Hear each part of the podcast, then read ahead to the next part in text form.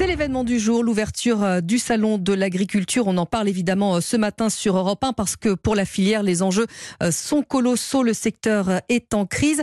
J'accueille sur Europe 1 Stéphane Le Foll. Bonjour. Bonjour. Alors vous êtes maire du Mans, mais on vous invite évidemment en votre qualité d'ancien ministre de l'Agriculture, de l'agroalimentaire et de la forêt. Vous avez occupé ces fonctions de 2012 à 2017 sous le mandat de, de François Hollande. Alors, pas pour vous coincer tout de suite, mais si vous étiez ministre de l'Agriculture et que vous étiez là maintenant à l'ouverture du salon, quelle serait votre première grande annonce?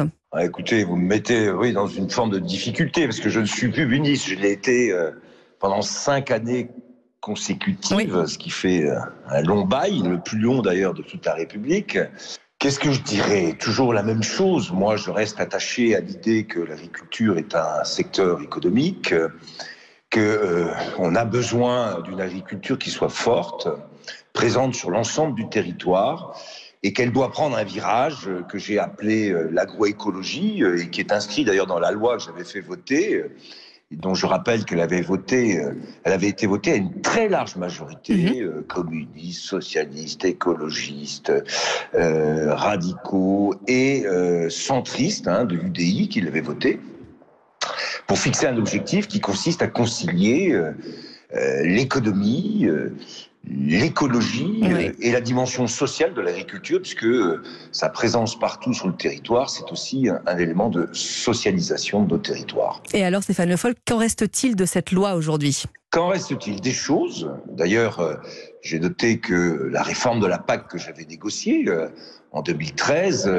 a été très peu modifiée Là, euh, dans les discussions qui ont eu lieu, c'est-à-dire que près de sept ans après, euh, euh, il n'y a pas eu de grand bouleversement sur l'équilibre général de la réforme que j'avais négociée. Alors, qu'en reste-t-il? Il en reste des choses, par définition. Hein. Mm-hmm. je, vois bien que les, critères euh, écologiques qu'on avait euh, définis à l'époque sur la préservation des prairies permanentes, sur euh, des surfaces d'intérêt écologique et sur une partie de rotation des cultures reste aujourd'hui vrai. Il aurait fallu, à mon sens, aller plus loin, puisque sur la base de tout cela, Aujourd'hui, il y a ce qu'on appelle les paiements découplés, l'éco-régime, qui essaye de, de, de, préciser un certain nombre de choses, mais qui ne va pas assez loin, à mon sens dans la modification des modèles de production agricole pour les rendre, je l'ai dit, à la fois économiquement euh, euh, rentable pour les agriculteurs, parce que ça, on peut pas. On peut pas le mettre de côté, ça, tout de même. Ah non, non, non, non, non, non. Ça, c'est un, une dimension très importante, euh, économiquement rentable, capable d'avoir un niveau de production qui assure un accès à l'alimentation pour le plus grand nombre. Et on voit bien qu'aujourd'hui, euh, lorsque les prix euh, de l'alimentation augmentent, comme c'est le cas euh, aujourd'hui, bien il y a une partie des Français et des Françaises qui n'ont plus accès régulièrement à une alimentation de qualité. Et une grande partie d'entre eux, hein, plus de 7 millions de Français, vont aujourd'hui dans des banques alimentaires. Et donc, on est vraiment là sur un sujet de fond social à l'échelle nationale, économique, avec la prise en compte de la viabilité des exploitations pour l'agriculture, et en même temps écologique, parce qu'il y a une mutation qui est en cours et qu'il faut accélérer. Mais alors là, on pose le constat, Stéphane Le Foll, mais comment, comment on, on réconcilie euh, tous ces mondes, en fait? Comment on réconcilie tous ces mondes? Eh bien, On réconcilie tous ces mondes en essayant d'avoir des modèles de production agricole qui soient plus économes en termes de consommation d'énergie fossile, mhm. et absolument, ça c'est une priorité.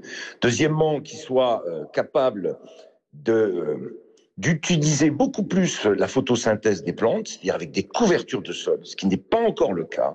Et ça, je le regrette, ça faisait partie des objectifs de l'agroécologie. Euh, qui avaient été fixés, et qui sont essentiels pour avoir de la matière organique dans les sols, pour avoir une vie dans les sols et pour garder l'eau dans les sols. Et ça, euh, c'est un point très important qui n'est pas suffisamment rappelé, ou qui est indiqué un peu dans les éco-régimes, mais à mon sens, pas suffisamment.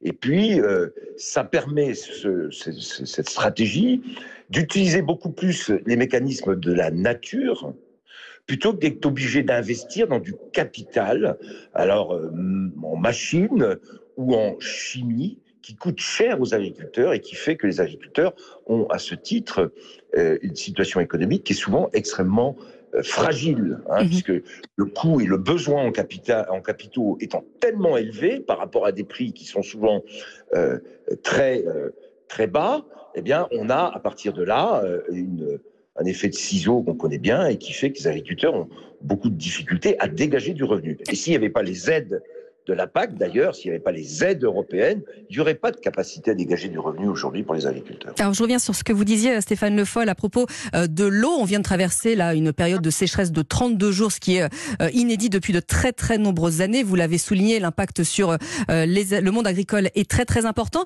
La question des, des, des gigabassines s'est posée il y a, il y a quelques mois. Euh, Qu'est-ce que vous en pensez? Bon, le principe qui consiste à dire on essaye de retenir de l'eau et de faire des réserves d'eau euh, l'hiver quand il y a de l'eau euh, pour pouvoir l'utiliser l'été euh, est un principe très ancien. hein. Euh, L'irrigation existe depuis, euh, euh, depuis euh, les premiers empires et depuis l'Antiquité. Bon, le problème c'est qu'il faut qu'il y ait de l'eau l'hiver. Eh oui. Donc le principe premier qui doit être celui qui doit guider la stratégie de l'État. C'est pas simplement de dire je vais faire des bassines, c'est de dire d'abord il faut qu'on préserve l'eau qu'il y a dans les sols lorsque l'eau tombe. Voilà. Quand vous labourez des sols, en particulier sur les labours qu'on appelle de printemps, Mm. euh, vous retournez la terre et vous faites évaporer l'eau qu'il y a dedans. C'est un principe simple. Ça, c'est pas possible de continuer comme ça. On doit garder les sols couverts pour garder l'humidité des sols, au moins en termes de stratégie globale à l'échelle euh, des surfaces agricoles utiles, c'est-à-dire celles qui sont euh, cultivées. Et ça, c'est un point qui n'est pas suffisamment rappelé. Et c'est bien de pouvoir le rappeler, évidemment. Merci en tout cas Stéphane Le Foll d'être venu partager votre expertise. Un, un bon salon à, Un bon salon. et aux agriculteurs, aux agriculteurs. Et puis j'ai vu que c'était une belle salaire qui était à l'honneur aujourd'hui, euh, belle race Qu'on ira euh, visiter. central. Voilà. Merci beaucoup Stéphane Le Foll euh, d'avoir partagé votre expertise avec nous. Expert vous l'êtes, hein, puisque vous, on l'a rappelé, vous avez occupé la fonction de ministre de l'Agriculture durant les cinq ans du mandat de François Hollande. Bonne journée. Bonne journée à vous. 7h. Europe 1 matin week-end.